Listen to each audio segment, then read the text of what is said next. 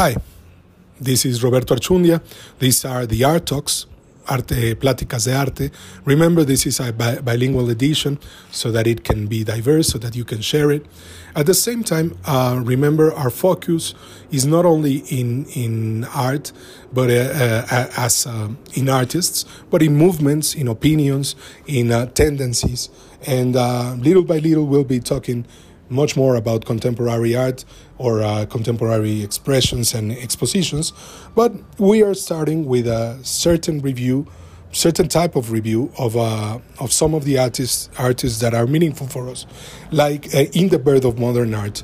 Um, remember, for example, some of the ep- episodes have been uh, around Paul Cézanne, Paul Gauguin, uh, Van Gogh, etc. And one of the things here is um, what is happening elsewhere.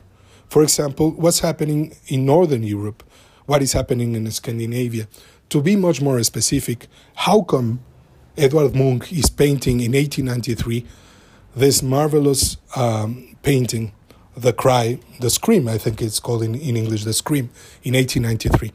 Now, this, this um, art, which is going to be um, distinguished uh, by uh, the presence of Edvard Munch's ideas and artworks throughout the whole of our, our talk uh, is based on different sources. Now, some of these sources are, for example, um, mm, some monographies on on Edward, Edvard Munch. The, the one I used particularly was written by Jean Selz in 1970 something.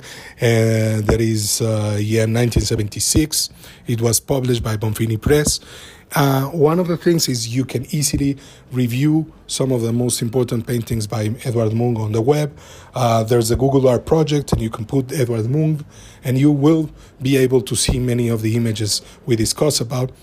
Um, some other sources are alternate sources that explain to us uh, the the spectrum of what art is uh, on the period. No, one of them would be, for example, Peter Watson's uh, Modern Mind, which is a very interesting approach towards the birth of ideas. There's also uh, mm, a published book called Art and Theory, published by Hassan, which is um, mm, art in between 1900 and 1999, which explains to us a lot of modern art.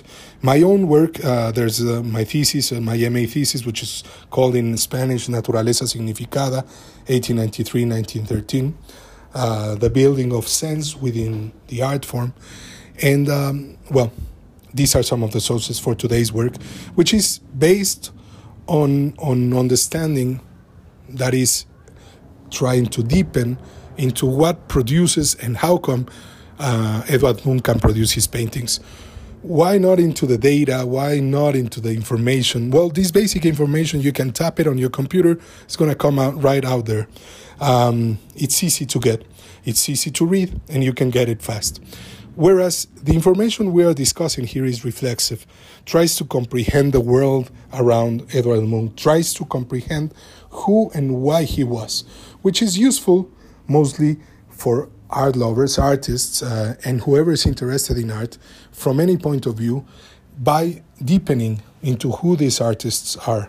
For example, in the case of Edward Munch, we're talking about the birth of not only the what we call expressionism, the tendency which is going to be fundamental for the 20th century, but also the birth of a particular point of view in art, because we had never had, uh, uh, apart from his some of his contemporaries, we had never had the birth of an individuality within art who is also at the same time not only a manifestation of himself, not only thinking about this personality being expressed, but he's also in a deep inner search, very particular to what was going on both in uh, in Austria and in Germany on the one hand, and in the other on the Scandinavian countries, and sometimes with the Dutch in in, Ger- in Holland, etc.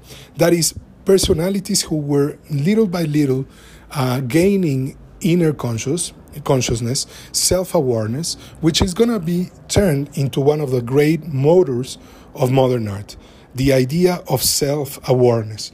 This uh, very um, researched idea by philosophy during the 20th century means also that whenever we are trying to deepen into a personality, we cannot take for granted that before the year 1900, in which uh, Sigmund Freud is starting psychoanalysis, we cannot take for granted that people knew about the idea of psyche, knew about the idea of themselves. The birth of individuality doesn't necessarily mean the birth of this self awareness, this, this consciousness within themselves. This is something that is being explored by art, by philosophy, by science. That is, once you realize you have a name, you are a human being, you have certain characteristics, one of the things you start to explore is who you actually are in a world that has a new focus. That is, the 19th century had been shifting from being a, a, a, human universe in which you were worried about nationalism, identity, collectivity, countries, revolution, empires, to it was shifting little by little to this self awareness in which you're about to wonder why you feel in such a way, what kind of experiences uh, created you, who you are within your own society, and how many of the things that that mm, that affect you can actually be used, for example, to produce art. Music changes, art changes in general. If we are to focus on uh, Edvard Munch, you will discover on his images something that is uh, normally taken for granted, uh, easily read, uh, and this idea of anguishness, uh, the expression of emotions.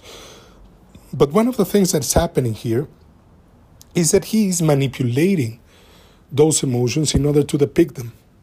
He aims to present a different style of painting. He aims to use his emotions to produce it. One of the things that is happening thus is that he is conscious not only of himself, but of, of the way he's handling technique. Now, this technique he's handling is fully new. Some of his contemporaries will enhance it in color, like uh, it will be the case with the avant garde of uh, Fauvism or with Van Gogh himself. That is, through color, trying to manifest these, these emotions, trying to understand them as uh, something which could be read, because the way you feel uh, when you use color, uh, when being Paul Gauguin, is manifesting this pink sand, which handles an emotion of how you feel about the sand. It's not simply a representation. The same thing happens in Van Gogh when he paints the yellow of the yellow fields of, of wheat um, in France. But in the case of Munch, he's not simply using the color, he's much more using lines, composition. That is, the whole of the canvas is being used to express something, to manifest something. And this is new. Before this, we, we were uh, artists in these canvases where we were, were trying to express a story. We were trying to express something about reality. We were doing representation, that is, recalling something.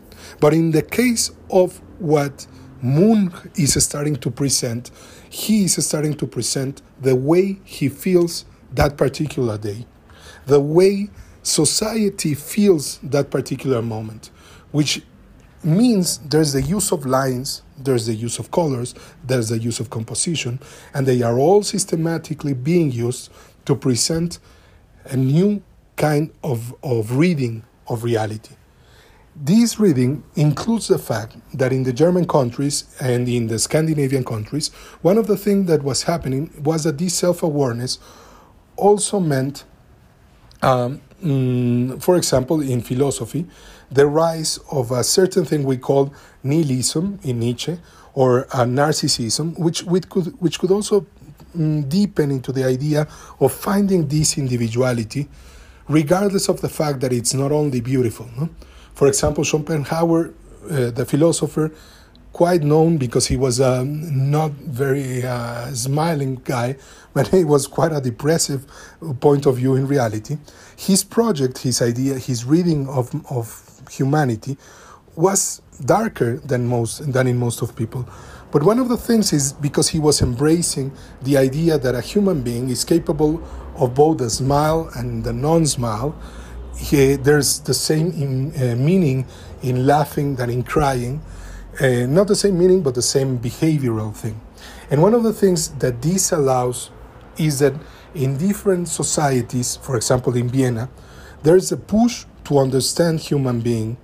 This, this awareness has been pushing, for example, for the, for the arrival and the birth in the Viennese cafes of uh, Sigmund Freud's uh, psychoanalysis, which means trying to handle both empirical science and theoretical science at the same time that you handle humanity, the sense of being human, the own inner spirit and, and personality of human beings.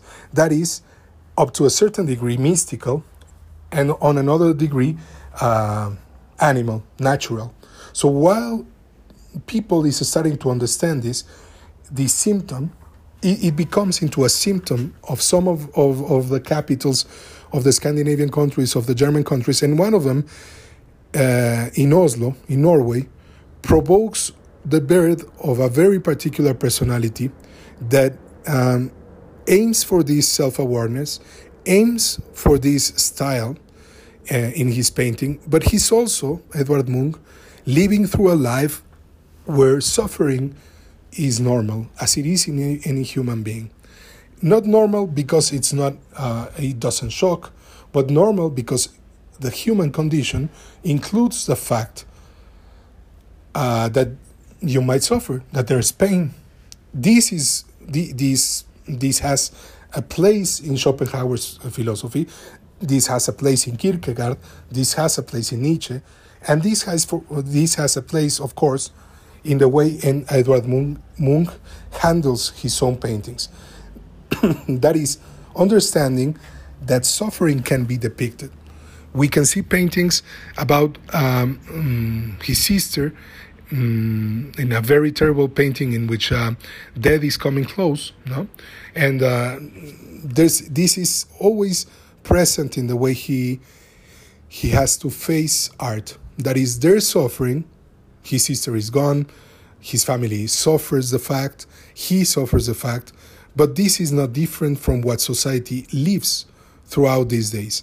There's not only the feeling of war coming that we all know about, the feeling that there's going to come the First World War and the Second World War, that is the, the, the history of Europe, is not the only thing that is uh, up to a certain degree affecting characters like Edward Munch, but there's also the experience of life itself.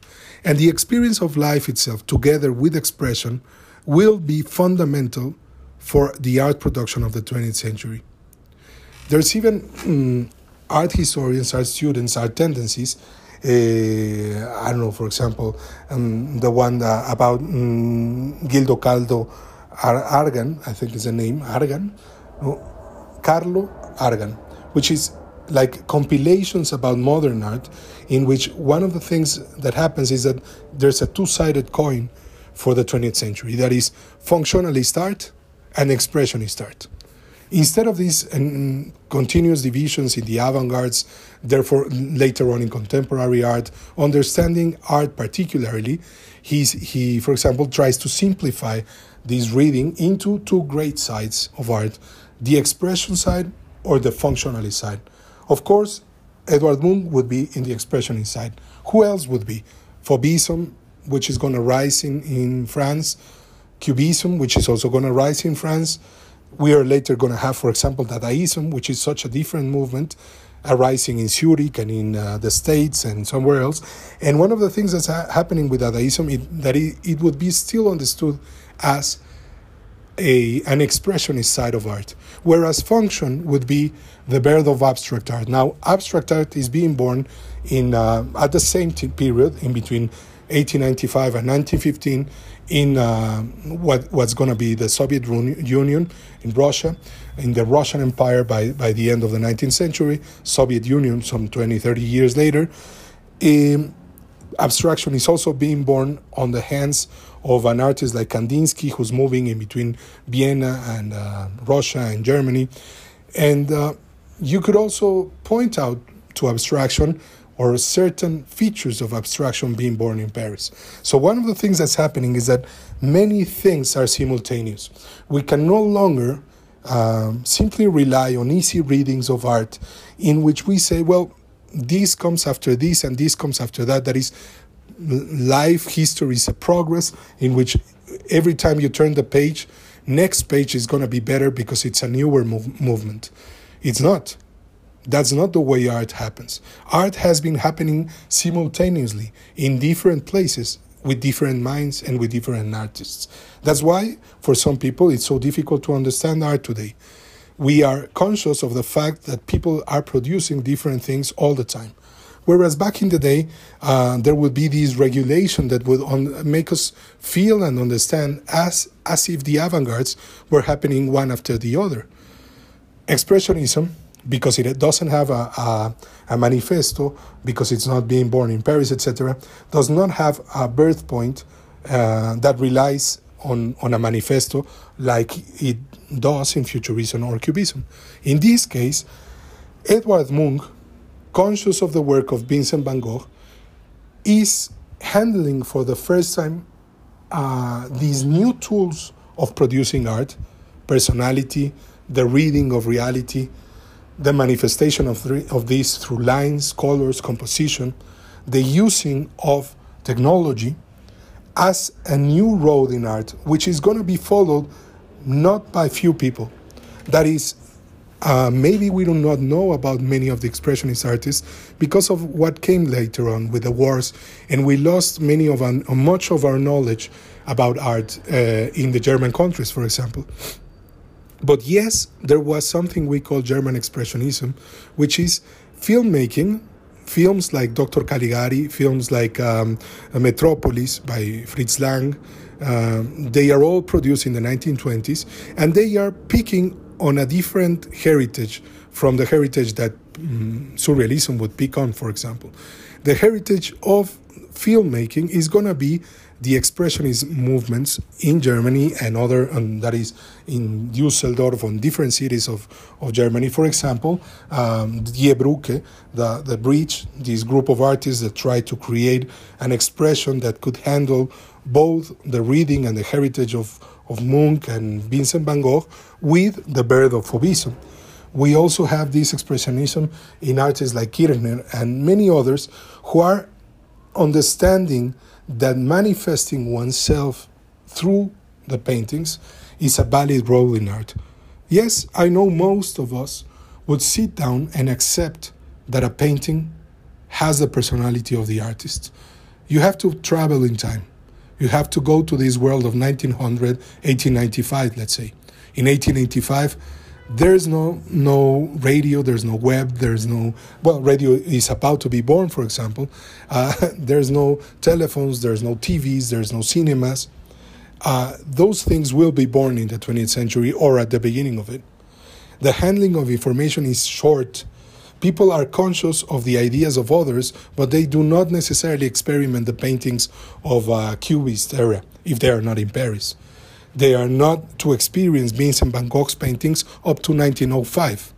So Edward Munch is building on himself, building on his reading of reality, and building on his own contemporaneity that is in between 1895 and 1920 something, and thus creating one of the first tendencies or the foremost tendencies of 20th century art, which is called Expressionism try to look for his paintings.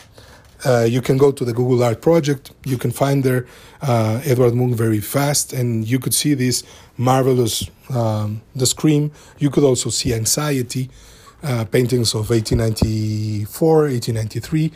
You could get to see that he painted all the way to the 1920s um, and even 30s, uh, while while he's uh, also using photography as one of his tools. Remember, to follow me in this podcast. We have um, a, a new episode every Thursday, Friday, around there. There's new episodes coming. We also have. Um, you can also follow me follow me in Instagram with Art Rap Roberto. Um, you can also um, send me any message. So I don't know. Cheers. Let's see each other next episode.